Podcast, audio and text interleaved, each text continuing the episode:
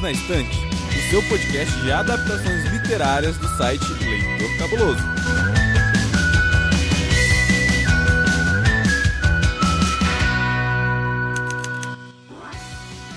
Saudações quadrinísticas, pessoal. Aqui é Milton Cabuna, ao lado da queridíssima Ana Lúcia Merege, para falarmos desse objeto tão gracioso, tão, tão querido pela gente, né? Que é o livro.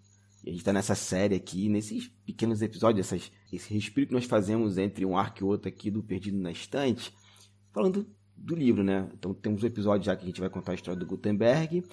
A Ana já participou do episódio anterior que ela vai falar sobre o que é o livro e hoje está para falar sobre o que é uma biblioteca, que pode parecer óbvio, mas não é tão óbvio assim e vocês vão descobrir aqui nesse episódio. Então, para começar, Ana, como você está? E muito, muito bem-vinda aqui no ao Perdidos na Estante. Obrigada, Cabuna, por me receber aqui mais uma vez e boa tarde, bom dia, boa noite a todos vocês que estão me ouvindo. É um prazer estar aqui de novo falando um pouquinho sobre as bibliotecas, sua história, né? Que não que começou tanto tempo atrás, milênios atrás, e que não termina, né? Mas se transforma, como a gente vai ver ao, ao longo do nosso papo aqui. Quando eu comecei essa pauta, estava pesquisando, eu acreditava que eu sabia o que era uma biblioteca, mas os estudos mostraram que eu não sei o que é uma biblioteca. Então, partindo do óbvio, Ana, o que é uma biblioteca? Então, o que é que você achava que era uma biblioteca? Que deve ser mais ou menos o que as pessoas que estão nos ouvindo e que não pensaram muito sobre o assunto pensam. Um local que você guarda os livros e que pode pegar emprestado. Ou melhor, deixa eu até reformular um pouquinho. Eu posso pegar emprestado se for uma biblioteca pública, uma biblioteca de escola tal, ou uma biblioteca particular. Que aí eu tenho, eu tenho meus livros em casa, empresto ou não. Mas era isso que eu pensava que era uma biblioteca. Tá, então você parte daquele princípio que a biblioteca seria um local de depósito de livros, um local de guarda de livros. Né? Perfeito. E aí, ampliando, lógico que se eu falar para você, ah, mas não são só livros, você tem revistas, você tem vídeos, você tem material multimídia, você vai dizer sim, sim, claro, a biblioteca mudou com o tempo e hoje nós temos outros tipos de materiais na biblioteca. Então essa é mais ou menos a ideia que as pessoas têm. É um lugar onde tem livros, né? Os livros obviamente não estão guardados de qualquer jeito, eles seguem uma organização. Se for uma biblioteca pública e tudo mais, eles são emprestados. E você pensa na biblioteca também como um espaço em que as pessoas se encontram ali para trocar informações. Uhum. Né? Muitas vezes as bibliotecas são também centros culturais. Então, é, isso, é, na verdade, não é o que é uma biblioteca, mas isso sim faz parte do conceito de biblioteca. A biblioteca hoje, ela não é algo totalmente diferente do que ela era desde a primeira biblioteca que a gente conhece, que é de 2250 a.C. Daqui a pouco a gente vai falar sobre ela. Ela é isso e mais. Ela foi se expandindo para ganhar outras funções, para ganhar outros sentidos, né? na medida em que as nossas formas de, de, de, de armazenar informação e de trocar informações, de cruzar informações, foram se modificando. E a gente não fala só de, de, de, suporte, de meio, de livro, de periódico, né, de objeto, artefato. A gente fala de informação que às vezes é virtual, às vezes é digital. A ciência, na verdade, ela é cumulativa. Né? A, a, biblioteca preserva a memória, ela preserva os documentos, ela preserva eh, os documentos registrados, registros, no geral. E o que, que a biblioteca faz? Ela tem basicamente o seguinte: ela guarda, como você colocou, né? você tem os registros lá armazenados, ela organiza as informações, então organiza é, com catálogos, com uma organização de livros na estante, com catálogos virtuais, né, com sites de busca, palavras-chave. Aí, dependendo do material, você tem várias formas de, de organizar o seu conhecimento. Ela preserva, no sentido de que, primeiro, ela recebe o material, então, digamos, uma biblioteca nacional, a maioria das bibliotecas nacionais, ela recebe, ou deveria, né, um exemplar de todas, todos os livros, todas as obras, né, em alguns casos digital também, tudo, que são produzidas naquele país, é uma biblioteca digital. A ideia é que se todos os outros exemplares sumirem, pelo menos o da Biblioteca Nacional vai estar lá, preservado. Quando ela recebe, o que ela tem que fazer? Ela tem que preservar. Então você tem várias maneiras de preservar. Algumas dessas maneiras têm a ver com, com o registro original, o documento original que chegou lá. Então o documento vai ter que ser acondicionado corretamente, ele vai ter que ser limpo, se for o caso ele vai ter que ser conservado, às vezes restaurado. Né? Então, isso é uma forma de você, acondicionado certinho, isso é uma forma de preservar. Outra forma de preservar é passar ele para um novo registro, fazer algum tipo de reprografia. que pode ser microfilme, pode ser digitalização, uma cópia virtual, e aí vai. Você vai, vai fazer uma forma de você guardar esse registro de, de fotografias, né? Você vai, vai ter outras formas de preservar. Se aquele original sumir, por alguma razão, você preservou o conteúdo, pelo menos. E a outra coisa que a biblioteca faz é disseminar a informação, que é a parte que você falou, que é o empréstimo de livros. O empréstimo de livros ou a consulta de livros local é o mais básico. Partindo daí, a gente tem outras coisas. A gente tem um espaço de trocas, né? Você pode ter, junto de uma biblioteca, você pode ter exposições, você pode ter palestras, você pode ter debates, né? seminários. É, pode ser um lugar onde as pessoas fazem consultas a bibliotecas online de todo lugar e trocam informações ali. Uhum. Então, a biblioteca, ela, basicamente, ela faz isso. Ela recebe, guarda informação. No que ela guarda, ela organiza e preserva, conserva e preserva, multiplica multiplica como? Não só no sentido de você ter é, formas de guardar aquele acervo, né, de reproduzir aquele acervo, de, de, o documento ali em outras formas, né, em outros suportes, para que ele não se perca se alguma coisa acontecer com o original, mas também no sentido de você agir como multiplicador de informação de conhecimento. Você passa aquilo para as pessoas, as pessoas ficam com aquele conhecimento ali, depois elas vão para outros lugares e vão multiplicando assim. Então, nas bibliotecas da antiguidade, nas bibliotecas da Idade Média, você tinha muitas vezes alguém que vinha de longe para poder copiar um livro. Quando ele copiava, levava para a biblioteca lá da sua terra, depois lá, de repente, uma outra pessoa fazia uma outra cópia, e assim você multiplicava, né? Mas com a tecnologia da informação, se foi se tornando muito mais rápido, muito mais fácil, né? Sim, sim. Então, é isso. Sim, e, e é legal você falar isso, né? Porque acho que me ajuda a ver a biblioteca hoje com outros olhos e ampliar mais ainda a importância da biblioteca e, e, de bibliotecas em várias partes do Brasil, né? A gente tem um problema sério com a ausência de bibliotecas públicas em várias partes, só assim, grandes centros urbanos que você vai ter bibliotecas é, comunitárias ou públicas. Sim. Você estava falando lá que a biblioteca ela tem um registro anterior, né, há mais de dois mil anos. Então vamos começar por aí essa, essa nossa jornada com a biblioteca, né? Porque a gente está falando algo de, de um local que existe até mesmo antes é, da ideia do livro, né? É, sim, porque assim, as primeiras civilizações, quando começaram a registrar, falava-se muito antes, né? Uhum. Falava-se, trocava-se informação muito antes. Você tem a pintura rupestre, que é muito antiga e tudo mais. Mas, assim, a escrita mesmo, né? A escrita começou é, ali pelo Oriente Médio, começou também na, na China e tal. Mas, assim, aqui no Ocidente, a gente pensa no início da nossa, da nossa jornada, assim, como letrados, né? Ali pelo Oriente Médio e as primeiras bibliotecas surgiram nas primeiras civilizações que mantiveram os sistemas de escrita, de registro de informação. Então, a biblioteca mais antiga, não é a mais famosa, mas a mais antiga que a gente conhece, é, é de Ebla, na Síria, que ela é de mais ou menos 2.250 a.C. Então, somando com o nosso tempo, né, ela é de cerca de 4.300 anos atrás, mais ou menos. É bem antiga mesmo e ela tinha é, 20 mil plaquinhas de argila com escrita cuneiforme na língua heblaíta. O cuneiforme é aquele tipo de escrita que era feita com uma, um instrumento meio em forma de cunha, né? que era utilizado ali pelo pessoal da, da Mesopotâmia, e ela servia, esse tipo de escrita, ela serviu para grafar é, registros em diversas línguas, sumério, assírio, né, é, a língua ali da, do pessoal de Ugarit, né, era um, um sistema que serviu para grafar várias, várias línguas diferentes. No caso ali era o Eblaí. É, e ali encontraram não apenas textos, né, mas também é, listas de nomes, glossários, dicionários, gramáticas. Ou seja, você já tinha naquela primeira biblioteca de, de que você tem notícia, não tinha só assim, não era só um depósito, não, era um depósito organizado e servir para as pessoas, obviamente, consultarem, para as pessoas terem, terem é, registro assim, do que se fazia ali, do que se comprava, do que se vendia, é, os nomes dos reis, os atos dos reis, as histórias de batalha, os hinos sagrados, esse tipo de coisa que as pessoas registravam. As pessoas dizem, ah, começaram para registrar contas, somas, sim. Mas não só, mas essas, essas histórias assim que antes eram só orais e tal, elas logo passaram também para os comuniformes principalmente os poemas, hinos e orações. A, a, épica, né, seria um pouquinho depois, as histórias, longas histórias, seria um pouquinho depois. Mas essa parte assim da, da literatura sacra, né, dos hinos sacros e tal, elas são são bem antigas, inclusive notações musicais. É, ou seja, desde o seu início, o pensamento da biblioteca já foi de conservação, catalogação e multiplicação de informação. Sim, com uma diferença bem grande em relação a hoje. Hoje a gente tem a noção de que as bibliotecas são espaços democráticos, né? Ah, sim. A nossa ideia, a ideia de, de todo o mundo atual, tá? lógico que você tem bibliotecas que são de uso privado, sem dúvida, né? E algumas que têm restrições, por exemplo, ah, aqui é só o público da, do, da pós-graduação que pode usar a biblioteca tal, né? Uhum. Mas, no geral, a ideia da biblioteca é um espaço democrático. Você quer que as pessoas venham, você quer que muita gente venha, né? Ninguém em sã consciência, eu não sei nos tempos de hoje, né?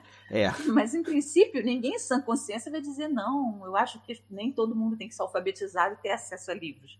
As pessoas querem que as pessoas, né? Muitos, muitos têm assim, a ideia de que as pessoas deveriam ter acesso só a alguns tipos de livro, né? São a favor de censura, são a favor de, de, de filtros e, e, e tal. Mas, assim, a ideia de que não, uma pessoa não deve saber ler, acho que as pessoas não têm muita coragem de dizer. Se, é que elas, né, se elas pensam assim, elas não têm muita coragem de dizer. Então, hoje a gente tem a ideia que a biblioteca é um espaço democrático de informação. Né? Todos podem, em princípio, acessar, todos podem conhecer. Mas na antiguidade você tinha uma pequena, pequeníssima parcela da população que tinha acesso àquilo. Né? Uhum. É, a biblioteca era utilizada, essas bibliotecas dos templos, as bibliotecas dos palácios, eram usadas por estudiosos em algumas civilizações por funcionários, por escribas. Eles davam suporte à administração. Esses reinos né, grandes né, da Mesopotâmia, do Egito, da China também, do Oriente, eles tinham muitos funcionários. Eram pessoas que eram treinadas desde pequenininho. No Egito, o aprendizado do escriba começava com cinco aninhos de idade, né? Aí que eles aprendiam que a peninha sempre vem antes do nariz, que sempre vem antes do passarinho voando. Brincadeira. Mas enfim, mas essas bibliotecas na antiguidade elas eram usadas assim por um pequeno grupo de pessoas, ligadas assim à classe dos sacerdotes e dos administradores. Na antiguidade, uma das bibliotecas mais famosas é a da Mesopotâmia, né, do Assurbanipal, do rei Assurbanipal, que é por volta do século 7 a.C., e ela tinha 25 mil plaquinhas de cuneiforme. E a gente sabe que lá essas placas eram divididas em dois grandes grupos, eram dois grandes tipos de, de assunto, que eram as ciências do céu e as ciências da terra. Não é poético? Bonito. Não é bonito? Uhum. Né? Se a gente pensar hoje, né, a gente já mais para frente a gente vai ver isso. Hoje se divide o conhecimento em dez principais classes, que tem milhares de subclasses, claro, né?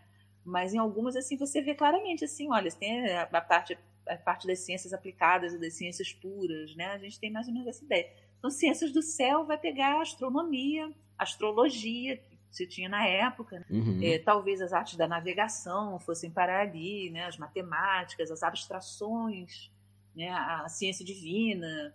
E as ciências da terra seriam a parte prática, agricultura, irrigação, como cuidar de gado, como criar abelha, toda essa parte assim que eles tinham, né, que, que cimentou essa, essa civilização grandiosa deles lá.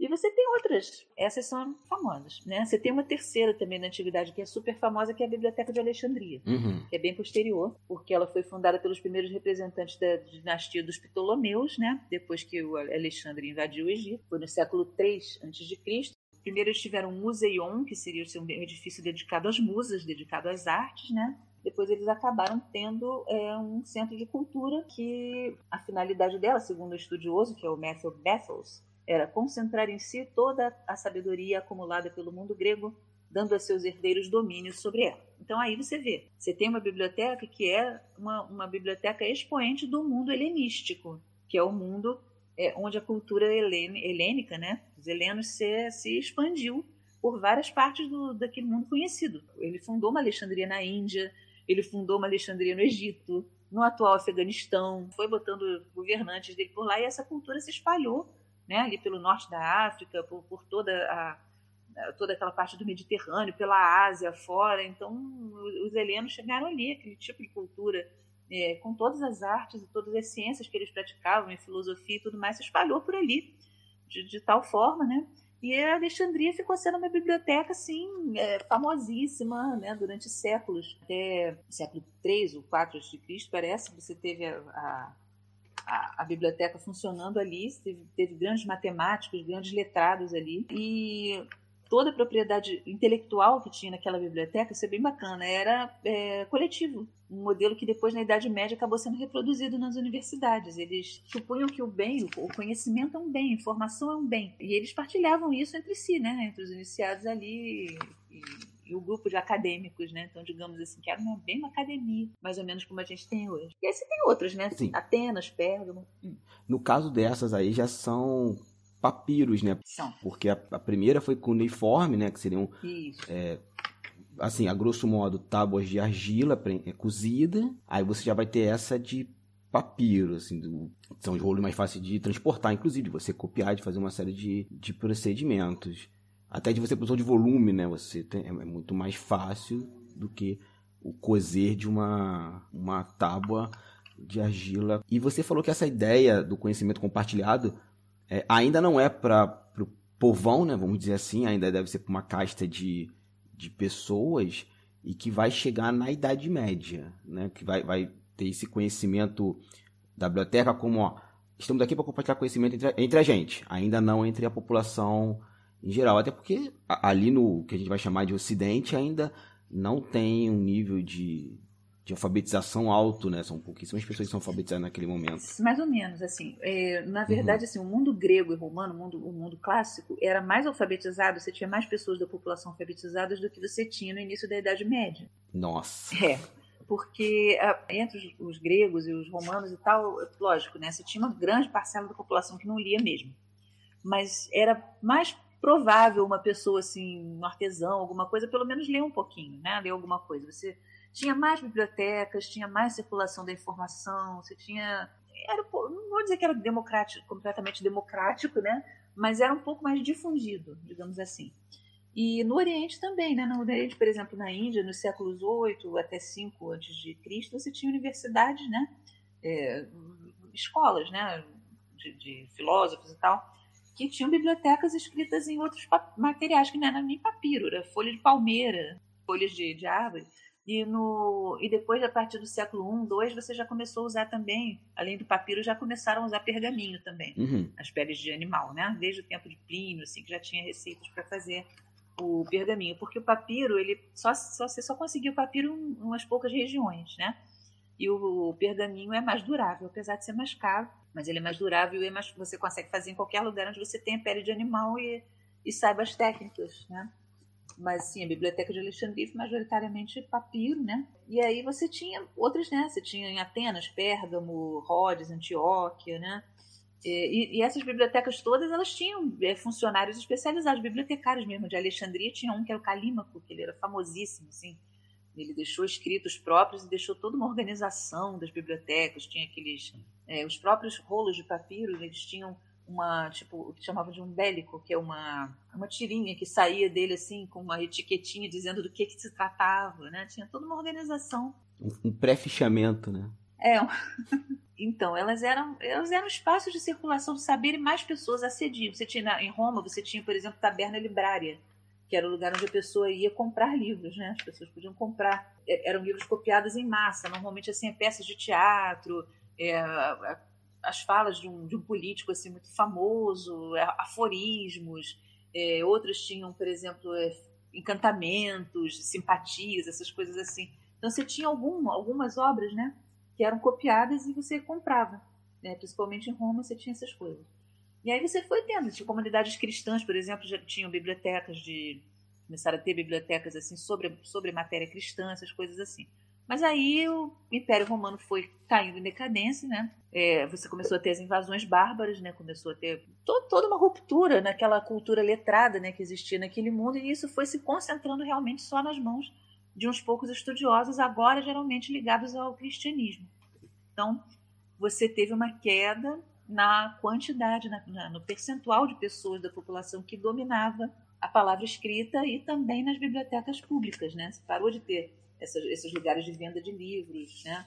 As bibliotecas romanas já pelo século V elas tinham desaparecido, né? Por outro lado, você tem na, na Idade Média, por volta, né, de três- acho que em 3 mil, isso eu não anotei, mas acho que foi em 313 mais ou menos, o imperador eh, Constantino ele declarou liberdade religiosa do Império. Uhum. Então, ele permitiu que os cristãos mantivessem lá suas comunidades, suas bibliotecas, trocassem suas epístolas, né? E aí, elas primeiro elas coexistiram né, com, a, com as bibliotecas romanas, inclusive a do próprio Constantino, que tinha milhares de volumes de, de, de papiro e, e pergaminho, né? É, e a Biblioteca Imperial de Constantinopla resistiu até o final da Idade Média, preservou muitos clássicos gregos. E justamente por esses clássicos gregos preservados em Bizâncio é que depois os árabes, quando eles chegaram, eles conseguiram recuperar muita informação dos gregos, né? Porque os cristãos tinham destruído e os bárbaros também tinham destruído muita coisa por uma razão ou por outra, mas essas cópias, essa parte grega assim que ficou em Bizâncio acabou sendo recuperada via os árabes. É uma história muito doida. É mais ou menos como se assim, tivesse uma pessoa, assim, um grupo em sucessão ao outro, né? Mas o tempo todo a informação ia rolando ali por aquelas canaletas, assim, destruíam as bibliotecas, mas ficavam as obras alguém guardava um pergaminho, passava o pergaminho para outra pessoa, e o outro copiava e multiplicava, né? Depois, quando chega o Jerônimo, eles a época, né, o período do São Jerônimo, eles começam a comparar os pergaminhos, aí chega a, a idade do códice, deles fazerem o livro, é... acabou o rolo, começaram a fazer o livro em formato é, quadrado cada vez mais, né, esse formato que a gente conhece hoje. Enfim, foram várias revoluções, né? Já tinha tido do pergaminho também, foram várias revoluções que houve na, na forma de você registrar a, as obras, de você ter esse, esse, esse material, né? E vários golpes da sorte permitindo que muita coisa acabasse sendo preservada e transmitida. Né? Isso é curioso, né? Como parece que a gente não, não mudou muita coisa de, de séculos atrás, em comparação, assim. Informação sendo destruída, mas a mesma informação, por ter sido compartilhada antes, consegue sobreviver, uhum. vai para na mão de outras pessoas, é reformulada e chega na, na, naquela sociedade, né? Com outro, entre aspas, sabor, assim. É. é você falou essa coisa do, dos árabes, eu lembrei disso, né? Tanta coisa que hum. eles buscaram do grego, filosofia, astrologia, barra astronomia, que quando chega no mundo do medievo parece que é novo, mas não, já, já, já tinha circulado por ali. Uhum. Só tinha sido obliterada, né? Por, por tudo isso que você é, narrou antes. Quando é que volta, então, assim, o conceito de biblioteca? Não, o conceito de biblioteca nunca desapareceu, né? O que acontece é que as grandes bibliotecas do mundo romano não existiam mais. Isso. É, alguns códices foram preservados e acaba que hoje eles estão é, em, em bibliotecas nacionais, em bibliotecas é, ligadas a, a, grandes universidades e tal, mas, mas assim, comparado com o que tinha, é muito pouquinho. Às vezes, tipo, ah, o famoso é, um famoso literato, um famoso poeta do, da era romana, provavelmente a obra dele era muito falada, muito copiada e tal, e hoje você tem três manuscritos guardados que, que tem a obra do cara e um deles está incompleto e não sei o quê. Mas o conceito de biblioteca permaneceu, né? Então, é assim, você tinha os membros das comunidades, vamos falando só do Ocidente, né? Os membros das comunidades cristãs tinham pequenas bibliotecas né, pessoais, particulares, com o tempo, essas bibliotecas foram se transferindo das pessoas para as ordens e para os mosteiros, aos quais eles pertenciam. Dali, eles formaram bibliotecas, foram né, mantendo as bibliotecas e criaram oficinas de produção de livros. Né? A gente já falou no nosso bate-papo sobre o livro medieval que você teve centros de produção, inclusive de livros diferenciados, como entre os celtas, por exemplo, né, que eles, eles é, incorporaram todo aquele, aquele tipo de ornamentação que já existia mesmo nos monumentos, nas estelas, uhum. no artesanato celta e tal. É, algumas cidades da França também, né? algumas da Espanha, até mesmo antes da, da dominação do Islã. Você teve, por exemplo, o Isidoro, que era o arcebispo de Sevilha, né? nos séculos 6, 7. Né? Ele escreveu várias, várias etimologia, por exemplo, que é um texto super clássico daquele período, né? É, então você tem alguma coisa preservada assim. E aí você tinha, além das bibliotecas de mosteiro, você tinha alguns particulares, né? Desde uns pouquinhos volumes até bibliotecas enormes, palacianas. Carlos Magno, por exemplo, ele tinha uma biblioteca bem grandona. Ele formou é, por doações de nobres, né? Os nobres conheciam o amor dele pelos livros, sabiam que oh, quero agradar o rei e tal. Então, e ele mesmo mandava. Ele, o, o, o Carlos Magno, é, ele patrocinou o que a gente chama de Renascimento Carolíngio, né? Ele mandou, sob as ordens do bispo Alcuino, de York, ele mandou que fossem pessoas copiar é, manuscritos preservados lá em Bizâncio, em Constantinopla, é, em outras cidades onde ainda tinham preservado lá mosteiros, é, ordens religiosas, conventos e tudo. Então ele mandou o pessoal para resgatar esse conhecimento e fez um grande trabalho lá. Porque você não tinha outra forma na época de multiplicar os exemplares a não ser mandando uma pessoa lá para a pessoa copiar aquilo e trazer para você. Sim. Já em Alexandria já se fazia isso. Chegou uma pessoa com um livro que eu não tenho, confisco o livro, copio o livro. Né? Eles faziam isso lá. E continuou se fazendo. Essa coisa de assim, ah, você tem um conhecimento que eu não tenho, você tem um livro que eu não tenho, eu quero partilhar isso, vou copiar. E aí esse, isso deu um impulso para a cultura no, no, Ocidente, ao mesmo tempo que ao Andalus, né, que a Península Ibérica sob domínio do, do, dos muçulmanos, floresceu. E a primeira dinastia que foi para lá, que é a dinastia dos Omíadas, eles já tinham toda uma tradição de cultura e ciência. Já trouxeram também o papel que eles tinham pegado dos chineses. Né? E as maiores cidades contavam com bibliotecas. Tinha autores, muitos autores muçulmanos, claro, né? mas uhum. também tinha autores cristãos, porque eles toleravam que a pessoa fosse cristã, toleravam cristãos, toleravam judeus. Né? Eles podiam continuar lá vivendo nas cidades muçulmanas. Elas não tiveram que se converter. Né? Então ali você também mandou frequentemente pessoas para fazer cópias, né? Para conseguir aumentar essas bibliotecas, né?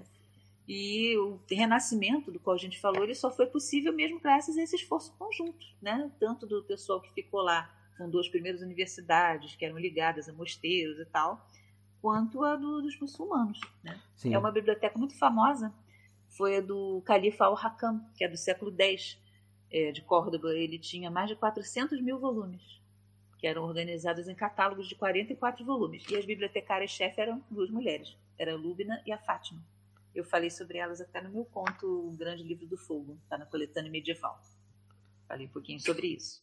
Ah, maravilha. A gente vai colocar esse livro aqui linkado na postagem. Eu, eu expliquei mal o conceito de biblioteca, mas eu quis dizer o seguinte: é no Renascimento que a biblioteca é, vai, sai dos mosteiros das faculdades e vai para a rua, rua no sentido é, que mais pessoas podem acessar, não só essa elite intelectual? Sim, a partir, é, a partir principalmente do movimento humanista. Esse humanismo, ele foi uma, assim como o próprio Renascimento, ele foi não foi assim um, marco em todos os países ao mesmo tempo, né? Uhum. A gente sabe que, por exemplo, na Itália você começou a ter esse movimento bem antes, com Dante, né?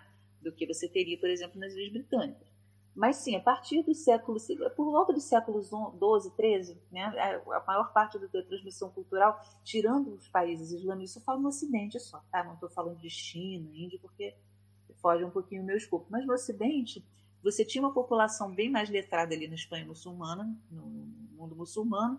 Fora isso, era tipo 1, 2% da população da Europa Ocidental era capaz de ler, tá? Mesmo o cara que era da igreja, às vezes ele não era letrado, ele podia ser um monge menor que ficava lá fazendo, cozinhando, cuidando da terra, ele sabia, ele decorava as canções e tudo mais, mas ele não necessariamente era lia, né?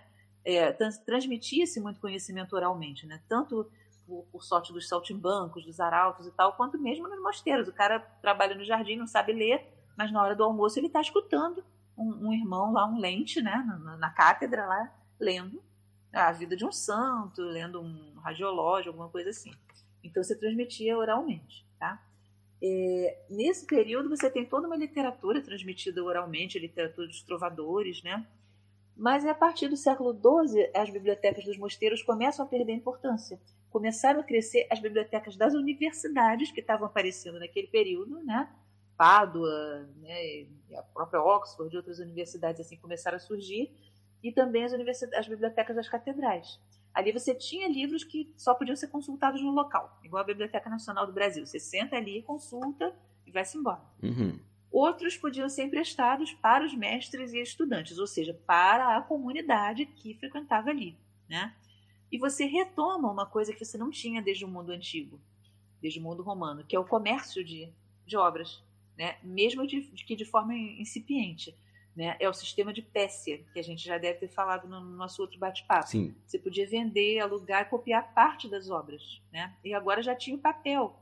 Né? Então, a partir desse período, foi muito mais fácil, porque o estudante não tem como pagar um livro de pergaminho, mas um livro de papel, né? talvez ele possa. Depois ele passa para um outro colega que está começando a fazer o curso agora e tal né? Começaram a surgir mais tratados, mais leis, você começou a ter uma população letrada maior, porque o comércio começou a se expandir, as cidades cresceram, né? Então, a partir do século XII e XIII, você começa a ter mais bibliotecas, né? E ainda na Idade Média começaram a surgir bibliotecas importantes nos centros de poder, político e econômico. Você tem, por exemplo, a Florença, Veneza, do Vaticano, Milão, né, a Biblioteca de Roma. Na França, a Biblioteca Real foi criada no século XIV, que é hoje a Biblioteca Nacional, ficava no Palácio do Louvre. No Mosteiro de Monte Cassino também se tinha uma biblioteca bem grande. Então, agora o grande divisor de águas aí foi realmente a, o Renascimento e principalmente a imprensa, né? A partir do momento que você não precisa mais copiar a mão, letra por letra, cada um dos livros, você começa a ter uma facilidade muito maior de produção. Então, é, primeiro surgem né, alguns livros que têm um pouquinho de estilogravura, livros que às vezes até não tinham muito. Quer dizer, você tinha, por exemplo, o livro todo copiado à mão, mas com gravuras, né? Uhum. Estampas, às, vezes só com a letra maiúscula, assim, com a gravura, mas ainda copiado à mão. E a partir de, de, de meados do século XV, você tem a imprensa, que foi um, uma coisa que surgiu a partir de várias tentativas, de várias artes que se tinham.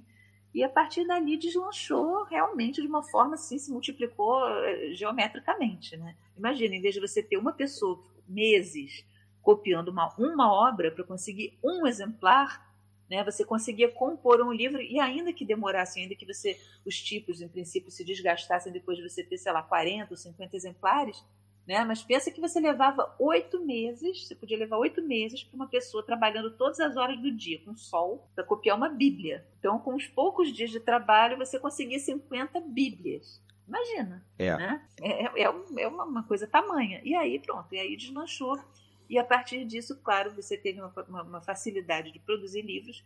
Aí, em 1500, veio o senhor Aldo Manuzio, que era um grande erudito, um impressor, né? que contratou pessoas para pegar obras clássicas, principalmente, e cotejar várias, é, vários manuscritos daquela obra para estabelecer uma versão que fosse mais próxima do que se supunha o original, uma versão é, melhorada. E aí ele inventou o quê? Ele inventou o livro de bolso.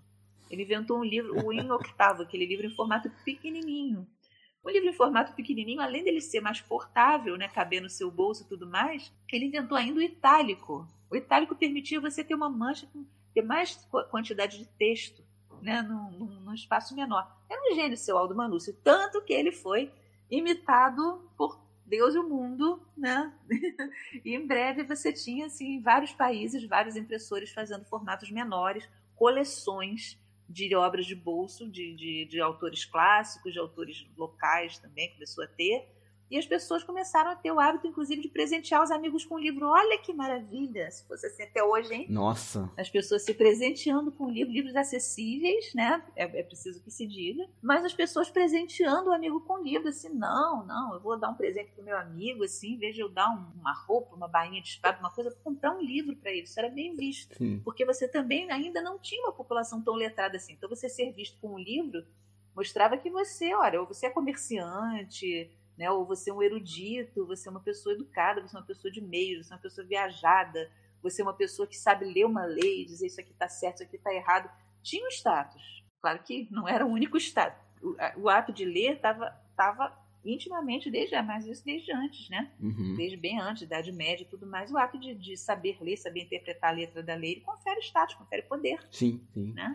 O criador do livro de bolso. Então, Aldo Manus. Ele era de qual região? Da Europa? Ele era italiano, ele era de Veneza. Uh, o símbolo dele era uma âncora. A gente ainda tem, tem alguns exemplares do Aldo Manuzzi, inclusive eu escrevi sobre o Aldo Manuzzi, eu estou ainda, né, é, desde que nós, nós falamos da primeira vez, e ainda estou é, publicando textos no site da Biblioteca Nacional. Vários foram sobre a história do livro, né, e vários pegaram esse período, falaram das bibliotecas medievais, das bibliotecas modernas, dos primeiros impressores, dos primeiros livros de ciência. Aí o que, que acontece? Aí você começa a ter as viagens marítimas. Então as pessoas começam a ter um conhecimento muito maior do mundo.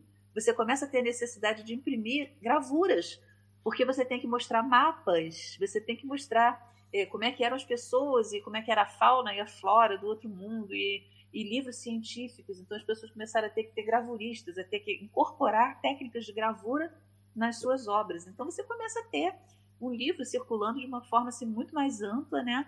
E começa a ter, logicamente, também bibliotecas para abrigar esses livros, né? Sim.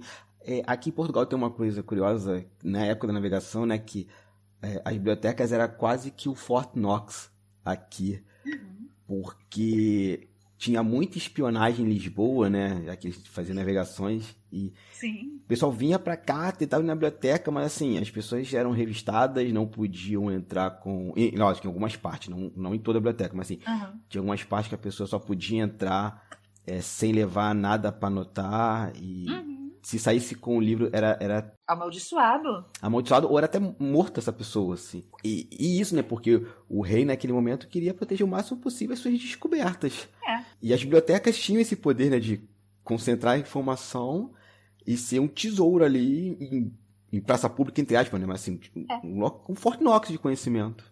Então, Cabuna, até hoje, todos, muitos arquivos, não todos, tá? Mas muitos arquivos, muitas bibliotecas, muitas instituições que têm documentos, né? Tem acervo que é confidencial. Uhum. né? Você tem contratos, você tem é, planos, você tem é, fórmulas que são confidenciais, são mantidas em lugar. E é normal que lá também fosse, porque imagina, né? Se todo mundo tivesse acesso aos portulanos do, do Capitão Fulaninho, as pessoas iam chegar lá onde o Capitão Fulaninho chegou e o rei não quer. É. Então você tem que ter, tem que ter, não. Assim, pela lógica né, mercantil, que até hoje é o- é o nosso fantasma, né? Sim. a gente tem informação protegida porque a informação é para uns poucos, né? alguns são mais iguais que os outros. Porém, é, a- os textos literários, os livros de leis, as histórias, os, os- os livros de ciência, né? esses aí muitas vezes. Você teve até um livro de ciência que foi censurado, A Riqueza e Opulência do Brasil, se não me engano, é o título do Antonil, que é um livro que narrava as riquezas brasileiras, ele foi censurado, só, só ficaram uns pouquinhos exemplares porque não podia ficar dando bandeira de onde tinha ouro aqui no Brasil, onde tinha as drogas de sertão, onde tinha essas coisas assim. Caramba. Foi censurado, foi tirado de circulação e, e isso acontecia. Tinha informação privada, né? Mas ao mesmo tempo você também tinha muita coisa circulando, os relatos dos viajantes, né?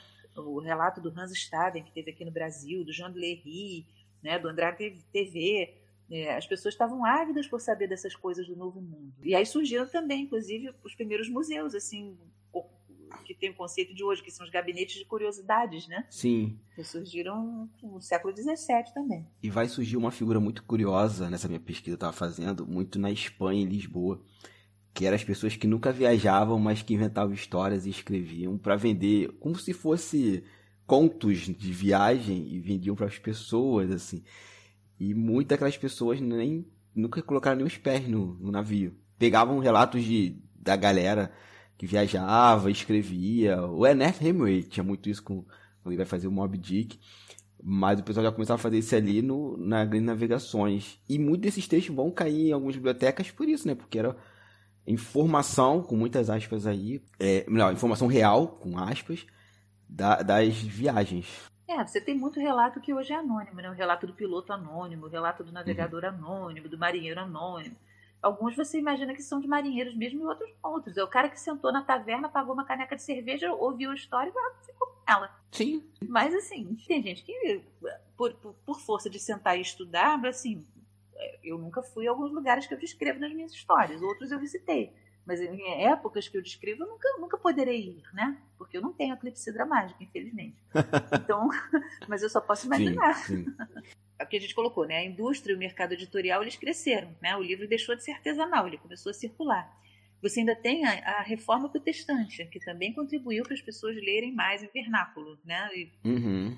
e aí os estudiosos viram sentido em você investir em edições bacanas, né? Você- muitas edições tinham patronos, buscava-se um conde, um bispo, um rei, alguma coisa assim, para patrocinar uma edição de, de- de livros, né? Que passavam por todas as censuras, tudo, tudo mais, assim. E aí surgiram bibli- universidades novas também, né? Surgiu Wittenberg na Alemanha, surgiu de Genebra, Edimburgo, tudo no século XVI, né? Na Alemanha surgiram várias bibliotecas por iniciativa do Lutero na Holanda. E aí surgiram as bibliotecas as bibliotecas das famílias reais, né, de, países como a França, a Áustria e Portugal também, elas viraram o núcleo do que seriam as futuras bibliotecas nacionais, né? Já que você falou de Uhum. Portugal, né? A gente tem uma biblioteca cujo núcleo é a biblioteca da, da família real portuguesa reconstruída depois do terremoto de 1755, né? Agora, uma coisa curiosa, quem observa é o Peter Burke, que é um historiador que trabalha com a Idade Moderna. É, Eu vou ler aqui, falar direitinho o que acontece. Enquanto os maiores centros editoriais ficavam com frequência em cidades que funcionavam como polos culturais ou eram voltadas para comércio e exploração colonial, né? por exemplo, no século XVI, Veneza, no século XVII, é, Amsterdã, a partir da segunda metade do século XVIII, sobre é, os reis George, Londres. Isso, os centros editoriais, os impressores. As bibliotecas podiam estar em cidades grandes, mas também podiam estar em cidades pequenas, porque muitas vezes as universidades ficavam em cidades menores, tipo Oxford né? ou a Biblioteca do Escorial, que é, que é do século XVI, que é na Espanha. No, o Escorial ali não é uma cidade tão grande. Você tinha, por exemplo, um centro de impressão muito maior em Toledo, né? mas no Escorial ficava a grande biblioteca porque os estudiosos ficavam ali. Caramba! Ou seja, a biblioteca ela estava permeando realmente a sociedade em todos os aspectos físicos, né? Seja uma grande cidade, uma média cidade, né? Como a gente pensa hoje, ou uma cidade pequena, e é curioso isso, né? Porque assim, a gente tem hoje no Brasil uma discussão muito grande se quantos mil habitantes tem que ter para ter uma biblioteca pública. E eu falo, gente, não. Essa, não pode ter essa discussão. A discussão tem que ser que local a gente vai colocar a biblioteca. Ponto. As pessoas vão lá e vão ler ela. Não é um número que determina isso. Pelo menos para mim, né? Assim, não deveria ser um número de pessoas, é, de habitantes daquele local que, que vai determinar se aquele local pode ser contemplado como biblioteca ou não. Tem que ter, porque acho que é isso, o conhecimento tem que circular. Conhecimento e informação circulam onde se fazem necessários para fins práticos. Uhum. Livros de interesse geral, e aí é o famoso livro de entretenimento, e também relatos de viajantes e coisas assim, eles vão onde as pessoas se interessam por eles. Em qualquer lugar um viajante bota um livro no bolso e vai. Uhum. Entendeu? Fui à capital uma vez para o casamento do meu sobrinho é, comprei livros de um homem que estava vendendo na banca e levei para minha fazenda. E tem três ou quatro livros que eu comprei na cidade. Né? Mas a biblioteca em si, que vai recebendo livros e vai acumulando conhecimento e passando para as futuras gerações, ela está onde estão os estudiosos, os pesquisadores. Então, o Peter Burke ele arrola. Ele diz que na Itália dos séculos 16 e 17, as maiores bibliotecas eram em Florença, Veneza, Milão, Nápoles e Roma. Na França, você tinha em Paris em 1692, citado pelo Peter Burke, eu estou lendo aqui, olha, só Paris, tá? Três bibliotecas públicas e 32 outras bibliotecas particulares, porém abertas à consulta. Ou seja, sou, sei lá, um boticário, tenho uma biblioteca particular, permito que pessoas da cidade venham consultar os meus livros. Olha que legal. Ou, eventualmente, é uma sociedade de estudiosos, uma sociedade agrícola, né, que comprou alguns livros e tal, e permite que os agricultores ali vão para ler. Nos países escandinavos tinha um pouco menos de bibliotecas, no leste europeu tinha bem menos oficinas de impressão e livrarias, então o pessoal tinha que se contentar com, com menos ou então viajar uhum. para a Alemanha, para a Holanda, etc. E tal, né? Agora tinha é, em Amsterdã é, o pessoal que fazia mapas e atlas, que era a família Blael, eu não sei nem como é que se pronuncia, se escreve B-L-A-E-U, Blael, e o rival dele que era Willem Jansson, eles estavam em Amsterdã, então eles supostamente eles deviam escrever em holandês, né? Uhum. Mas eles também publicavam em russo, armênio e yiddish, porque eles mandavam para o leste, né? E o czar Pedro da Rússia, no final do século XVII, mandou imprimir coisas em Amsterdã para ser usadas nos domínios dele, em russo, em cirílico. Ou seja, você já tinha, hoje a gente não tem os livros que vão imprimir na China, então o pessoal também imprimia no exterior, né? onde tinha oficinas de impressão que davam, cuidavam da demanda quando um rei, um mecenas, um, uma universidade, um estudioso precisava realmente de, uma, de algo que pudesse ser entendido por alguém que não lia outra língua, né? Ou talvez lesse latim, digamos assim, mas agora você já não tinha tanta coisa mais em latim. Né? E aí houve uma produção, a multiplicação de universidades, multiplicação de bibliotecas, multiplicação de lugares dedicados ao saber. Mais uma vez, comunidades acadêmicas, o pessoal erudito, o pessoal que, que faz pesquisa, ciência, está nos laboratórios, está nas bibliotecas, e o pessoal que lê simplesmente tem uma educação até um certo nível e depois usa para fins práticos ou recreativos. Ainda tinha muito eh, leitores, pessoas que iam para um lugar assim e liam para os outros. Para gente que não sabia ler, ou que até gostava de, de ouvir história. Ah, sei ler, mas eu gosto desse relato aqui, o cara lê bem, lê melhor que eu, ele tem o livro, eu não tenho. Então eles se juntavam em taverna, juntavam em lugares assim para as pessoas lerem. Depois isso foi feito com jornais também. Os primeiros jornais eram muito comuns. As pessoas sentavam e começavam, liam, no século XVII, XVIII, você tinha pessoas que liam o jornal assim publicamente para os outros, né? E aí, é, os currículos universitários nesse período, eles começaram a ser reestruturados. Até 1450, o sistema universitário na, no Ocidente ele era formado por sete artes liberais, que eram chamadas de trivium e quadrivium. Uhum. Né? É, acho que muita gente já ouviu falar nisso. Você tinha gramática, lógica e retórica como trivium, que são as três artes que você tem que aprender isso desde o Império Romano. E o quadrivium era aritmética, geometria, astronomia e música, que na Idade Média ainda foi acrescido de ética, metafísica e ciências naturais. Né? Tanto que os eh, naturalistas, o pessoal da botânica, essas coisas assim, era chamado ainda de filósofos, né? eram ciências naturais, era filosofia natural. A viagem do Alexandre Rodrigues Ferreira pela coroa portuguesa para cá para o Brasil, final do século XVIII, foi chamada de viagem filosófica, mas na verdade ele era, ele eram, eles eram botânicos, eles eram pessoas que, que, estudavam ciências da natureza. Olha só. Então, por, por, volta de 1450, eles foram mudando, vieram novas ciências, né, química, história, geografia, que chamavam de cosmografia, né, e isso se refletiu na classificação dos livros. Aí apareceram novas formas de sistematizar o conhecimento. Uma das famosas, por exemplo, é do Conrad Gessner, é um cara suíço, né, uhum. é, século XVI, é, e ele publicou uma obra assim monumental. Ele fez várias visitas à biblioteca, é, Itália, Alemanha, né, e outros países também, e criou a Biblioteca Universalis, que é uma lista em ordem alfabética de tudo que já tinha sido impresso em latim, grego e hebraico. Mais ou menos 10 mil títulos de 3 mil autores. Um compêndio, né? Um compêndio, é, vários compêndios, né? Sim. Que eram, era uma obra em vários volumes, né? Em 1548, eu estou pegando aqui, estou lendo, porque eu não vou guardar essas datas na cabeça de maneira alguma, né? claro, claro, né? Bibliotecário, você pensa que você vai chegar e dizer, eu queria aquele livro azul que tem um coelhinho na capa que fica embaixo do livro. Eu não vou lembrar, não, eu vou olhando. Sim, sim, tá certo. Né? É, então, ele, ele criou em 1548 um índice temático que dividia as obras em 21 sessões. Aí tinha magia, astrologia, adivinhação, né? outras sessões que hoje você não tem.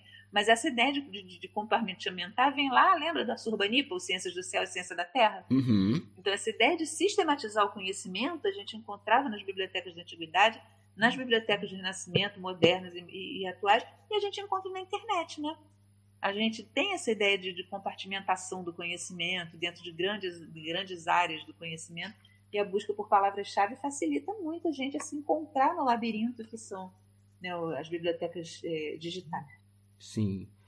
É, gente encerrar aqui esse papo, que por mim ficava por horas, mas a gente tem um tempo limitado.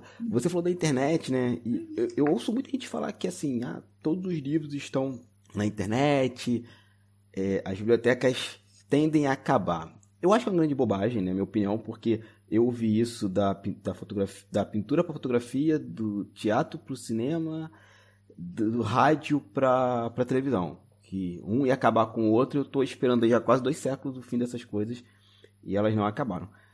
É, hoje, é, você, trabalha, você é bibliotecária, trabalha na Biblioteca Nacional ali no, no, Rio de Janeiro, no centro, mas qual a importância da biblioteca hoje, no século XXI? Com tanta gente alardeando que a internet resolve tudo, né? Qualquer informação pega na internet, não precisa mais pegar um livro físico. Ah, olha, é, assim, digamos, dependendo do seu foco, pode ser que você consiga na internet todas as informações que você queria, só que as informações não, não, não saíram da cabeça de uma pessoa diretamente da internet, né? Essa pessoa, para te dar uma informação correta, ela pesquisou. E com certeza, na base das pesquisas dela, em algum momento houve registro escrito. Pode ter sido livros físicos, né? Mas pode, com certeza na base tinha. Uhum. Você, como, como, como pessoa que está consultando, de repente eu quero escrever um artigo e não abri nenhum livro, porque pesquisei na internet. Eu fui abrir sites de busca, né?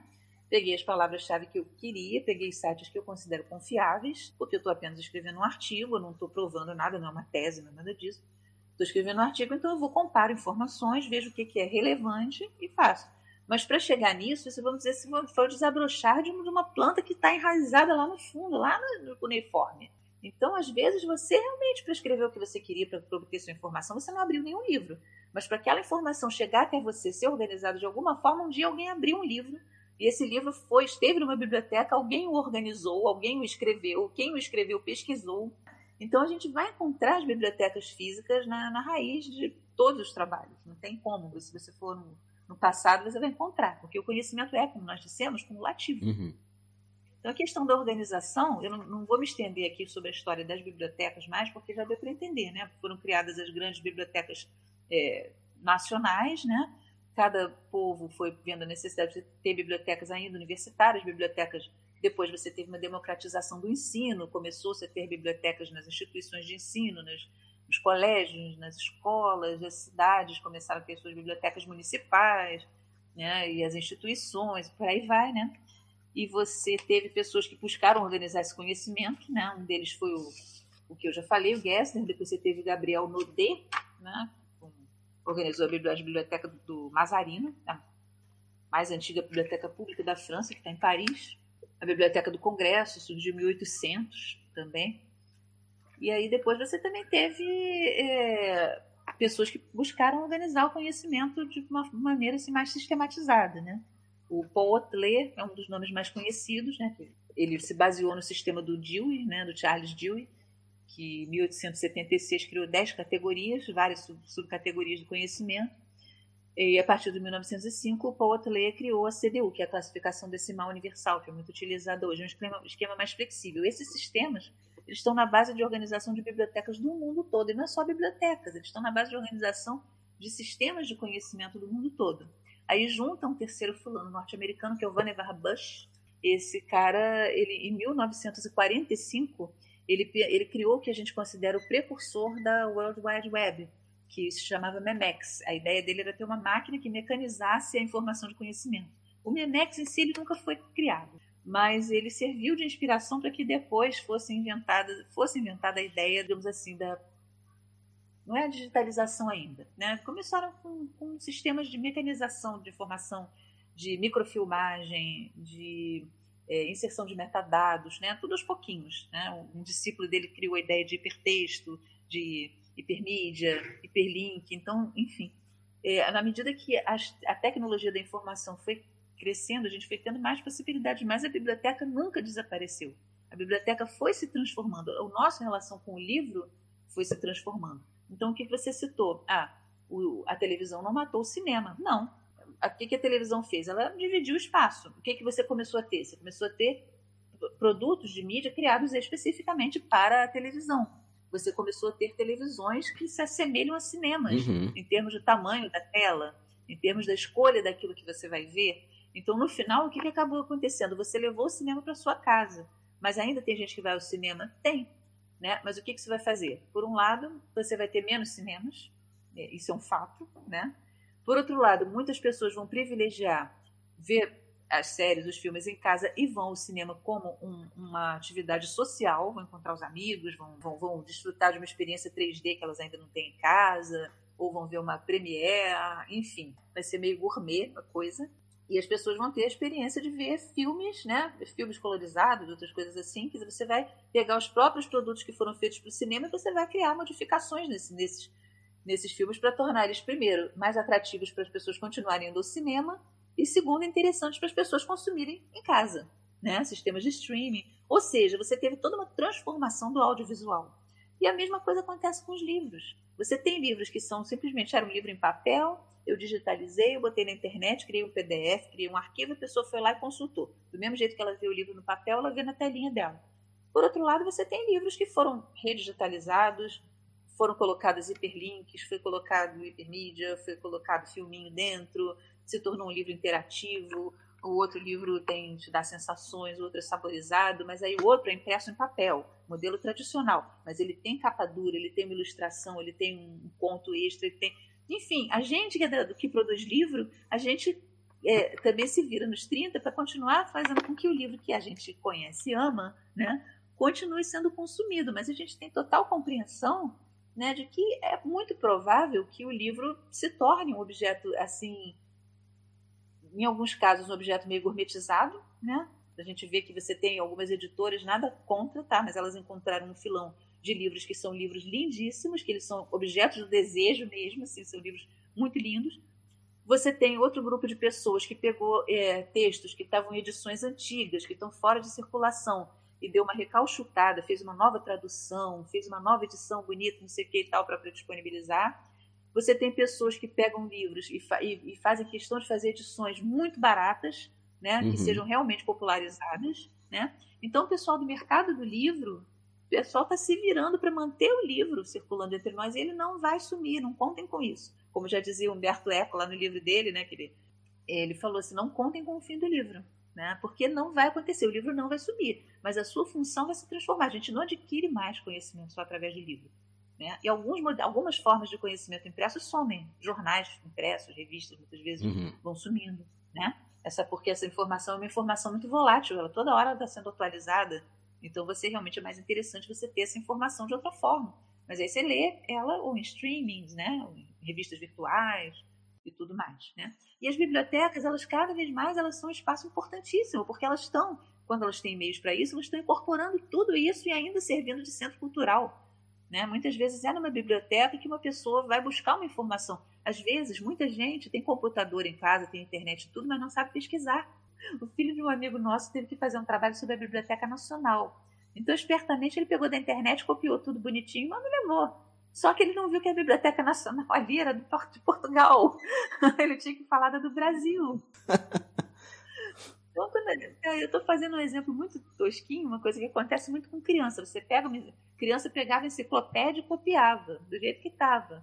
Não sabia como resumir, como sintetizar. E hoje em dia, a internet te traz tanta informação, frequentemente a primeira coisa que vem né, é de um site que pagou por isso, ou é de um site tipo uma Wikipédia, que é, que é super conhecido. E é lógico que o pessoal da Wikipédia tem cuidado, e você tem editores de texto e tudo mais, mas não necessariamente a informação que está ali é, é, correta, ou é a melhor, ou está. Às, às, vezes é uma informação correta, mas ela deixou de lado uma coisa importantíssima que você vai ter que buscar no outro lugar. Onde? Quem vai te dizer qual, onde você vai buscar? Né? Você tem um tema, quem vai te dizer quais são as palavras-chave para você começar a buscar esse tema? Pessoas que têm um treinamento para isso, documentalistas, uhum. né? bibliotecários. Numa biblioteca escolar, o que, que o bibliotecário faz? Ele é um mediador. Você tem hoje, em todas as classes sociais, você tem famílias inteiras que não têm um livro em casa. Sim. As pessoas vivem coladas no, nos celulares, assim, consumindo informação que vem, sabe-se Deus de onde, né? Espero que seja dos deuses mesmo, e não do outro lado. Verdade. Né? E as pessoas não têm muitas vezes a menor noção. Eu estava outro dia num consultório de, de, de uma dermatologista e veio uma pessoa que queria tirar um, um, um, cisto. E ela achava que podia ser feito no consultório porque ela viu um programa de TV onde a doutora Cravos lá tirava um cisto enorme num consultório. Mas não quer dizer que todo dermatologista faça, então tem que pesquisar para ver qual é o dermatologista que faz o que ela quer antes de marcar uma consulta com um que não faz o que ela quer. Você precisa de uma de, é, saber é, ah, o livro tal está em domínio público, mas se você não chegou a, você não percebeu que o livro tal é, é, de um autor é, francês, você pode se ferrar, porque o domínio público de uma obra francesa pode levar mais tempo do que o do Brasil. Sim. E dependendo da nacionalidade do autor, isso conta. Né? Ou dependendo de onde você vai publicar o livro, isso conta. Então, é, ou, ou, eventualmente, não, que esse autor está em domínio público, mas ele ainda tem uma restrição para alguma coisa. Né? Ah, eu tirei minha nacionalidade portuguesa facinho, porque eu sou filho de português, mas o cara que é a nacionalidade polonesa, no caso dele, precisa de um documento que você não, não tem no, no português não exige. Uhum. Então, para você saber peneirar toda essa informação, para você filtrar, para você saber se você está num site confiável, se a informação é o que você precisa, enxugar aquilo, você tem que ter técnicas de pesquisa. E muitas vezes é nas bibliotecas escolares, universitárias, públicas, municipais, que você vai ter alguém que vai te ajudar a fazer isso. Perfeito. Né? Então, a biblioteca é um espaço de troca de conhecimento, de democratização do conhecimento. Sim. E para encerrar essa conversa maravilhosa, a Biblioteca Nacional, lá, situada no Rio de Janeiro, você funciona lá. Como é que ela funciona? Como é que a gente pode visitar? Quais, assim, ela ficou fechada pela pandemia, acho que deve estar tá reabrindo agora. Está fechada ainda pela pandemia. Ah, ela continua fechada. É, a Biblioteca Nacional, normalmente ela abre de segunda a sábado, sábado só de manhã, e só abre também os setores de obras gerais e periódicos e referência, então quer dizer, o setor uhum. especializado não abre aos sábados há muito tempo tem visitas guiadas, né? Quer dizer, eu estou falando tudo isso sem considerar a pandemia, né? E tem exposições no local e tudo mais, e pode marcar também visitas técnicas, né? Assim, ah, eu gostaria de ver, é, sou, sei lá, professor de história, gostaria de ver documentos sobre é, os quilombos. Ou, ah, sou professor de literatura, gostaria de ver manuscritos em latim, documentos da, da Idade Média, é, as, obras, as obras de Aldo Manúcio nas obras raras, né? Então a pessoa fazia essa demanda, nós fazíamos uma visita técnica acompanhada, com explicação melhor. Ou então uma visita guiada que você conhece o prédio todo. No momento a gente está fechado. Né? A gente tem, a gente é a maior biblioteca do Brasil. Começou, o núcleo dela foi a biblioteca mesmo da família real, trazida para cá na época do, da vinda deles, né? Depois, quando o Brasil se separou de Portugal, É, o pessoal queria que a biblioteca voltasse para lá, mas Dom Pedro I pagou um valor a Portugal para que a biblioteca se mantivesse aqui. E ela cresceu com doações e compras né, de outras bibliotecas. E foi organizada a partir do início do século XX, mais ou menos, né, de acordo com o modelo que se tinha, né, e principalmente pelo Alfredo Vale Cabral, um dos funcionários mais famosos lá da, da biblioteca. Então a gente está hoje com cerca de 10 milhões de documentos. Né? 10, talvez mais agora, né? 10 milhões, a gente já mais ou menos falava isso quando eu comecei. Então agora já deve ter um pouquinho mais, sei lá, 11, 11 milhões, 12 milhões. E nós estamos integrados à Biblioteca eh, Digital Mundial, que é uma iniciativa da Unesco e da Biblioteca do Congresso desde 2009. Ela existe incorporando documentos assim do mundo inteiro. É, e nessa biblioteca você, pô, você consegue ver assim as obras mais é, fantásticas, mais fenomenais que estão ali digitalizadas, né? Tem acesso o mundo inteiro àquelas obras. Uhum. Você consegue acessar de casa. Nós também temos uma biblioteca digital, que é a BN Digital, um pouco mais modesta, porque o, o, nosso trabalho, além de só ter o nosso acervo, né, o nosso trabalho vai sendo feito muito aos pouquinhos, mas a gente já tem. Né, essa está disponível, logicamente, para consulta. A gente tem exposições virtuais, tem artigos também. Então, a gente procura né, manter é, essa comunicação com o público por via virtual. E a gente espera né, que no início do ano a gente retome o nosso atendimento ao público, em princípio agendado, né, com todos os cuidados possíveis. Eu espero que todas as pessoas que vão lá se vacinem, né? E, e mantenham a distância, usem máscara, que vai ser obrigatória, tudo mais. Então é o que a gente espera que aconteça. Mas assim, é uma biblioteca bem legal e justamente ela é, tem essa missão que é de todas as bibliotecas nacionais, que é guardar o documento e difundir. Né? E aí por, por todos os meios que a gente tem ao nosso alcance. Nossa, maravilha. Então, gente, é, é isso, assim. A gente deu uma mega pincelada sobre a história da biblioteca, tem muito mais coisa. É, Ana, recomenda algum, algum livro, alguma autor, autora, para quem quiser aprofundar mais no tema? Olha, a gente tem um livro interessante chamado A Conturbada História das Bibliotecas, que é do Matthew Mas o, título é, é, é, inconfundível, né? É a Conturbada História das Bibliotecas. E a gente tem também é, um livro sobre a história das bibliotecas da antiguidade, que é do Lionel Cassel, um francês, que ele trabalha com antiguidade, ele escreveu sobre é, viagens marítimas, sobre se hospedar em, em hospedarias na, na, antiguidade. Ele também fez um trabalho sobre as bibliotecas bem interessante. É, sobre a história da Biblioteca Nacional, a gente tem a viagem, eu acho que o título é assim, a Viagem da Biblioteca dos Reis, que é da Lidia Schwartz que é um livro bem interessante também, que tem um caderno de, de, de fotos, né, de, de, imagens, que conta a história da nossa Biblioteca Nacional. Né? Tem um historiador de bibliotecas muito legal, que é o Roger Chartier, que é um francês, né, que ele tá, trabalha mais com a parte filosófica assim, das bibliotecas, e o Richard Darlington, que acho que é norte-americano, que também trabalha com isso. O Chartier recentemente lançou um livro sobre a história das bibliotecas, é bem atualizado, assim, é bem interessante também lembrando para as pessoas assim que a história das bibliotecas ela está inserida dentro da ideia da história do livro, da história da edição e dentro da história da cultura e da ciência, que não é dicotomizada da história social e política, né? É. Então necessariamente a gente não consegue fazer um recorte assim. Né? Se você lê um livro sobre vida cotidiana, a não ser que você fique só falando de uh, os reis, as políticas, as batalhas, mas se você entra um pouquinho na vida, na vida das pessoas, né? Você vai ver as implicações sociais, as implicações culturais, né? de todas é, o contexto né, de, em que essas coisas aconteceram, você vai ver lá as bibliotecas, os livros, né, a cultura escrita sempre dando suporte né, para o crescimento da ciência, para novas descobertas, para novas ousadias, né, e também para nós, né, os escritores que nunca pudemos ir à Lua, infelizmente não podemos voltar no passado, né, mas através daquilo que a gente lê, a nossa imaginação é mexida, é trabalhada e a gente consegue escrever as histórias sobre isso, né, e contar. É, eu vou deixar como recomendação voltarmos àquela ideia de presentear as pessoas com livros. Certamente. Ou quadrinhos, que é o meu caso. É, a, embora a Amazon seja outro demônio né, que está sobre nós, mas enfim, está sendo um demônio útil por enquanto, né? É, ela agora tem a possibilidade de você dar livro de presente. Sim. Né? Você pode comprar livro para outra pessoa, para ser entregue para outra pessoa. Né? Sim. Então é interessante. As pessoas podem se presentear com livros e até acho que com e-books, se não me engano. Né? Assim, eu sempre dei livro de presente para os amiguinhos da minha filha, para as minhas sobrinhas, mesmo quem reclamava, sempre dei. Sempre achei muito legal, acho um hábito assim, salutar, né?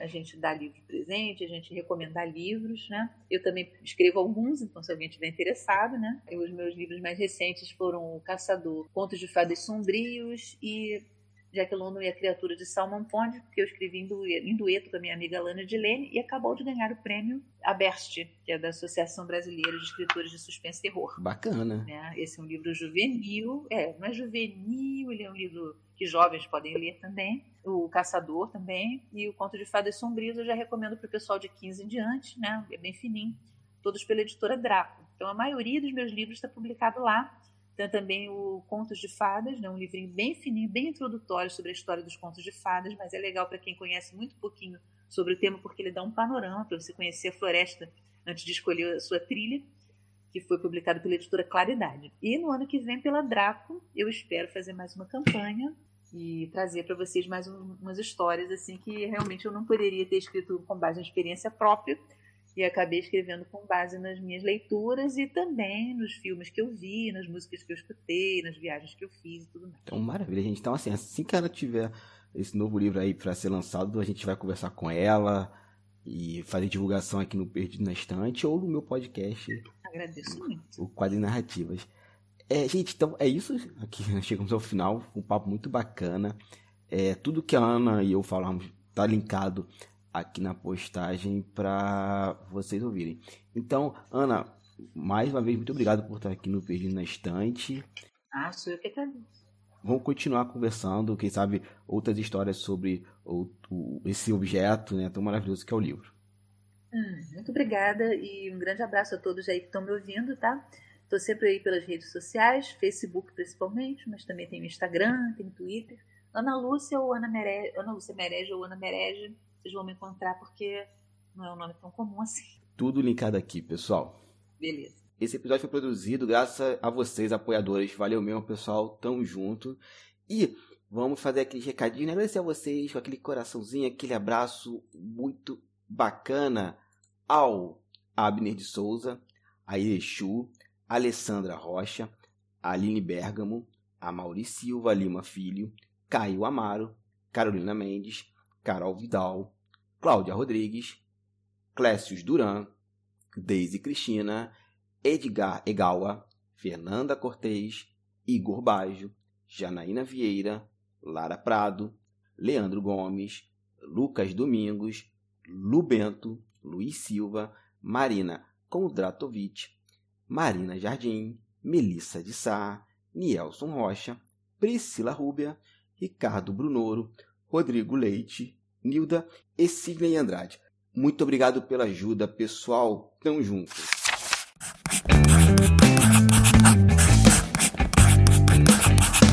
Esse podcast faz parte do site Leitor Cabuloso. Conheça nossos conteúdos em www.leitorcabuloso.com.br.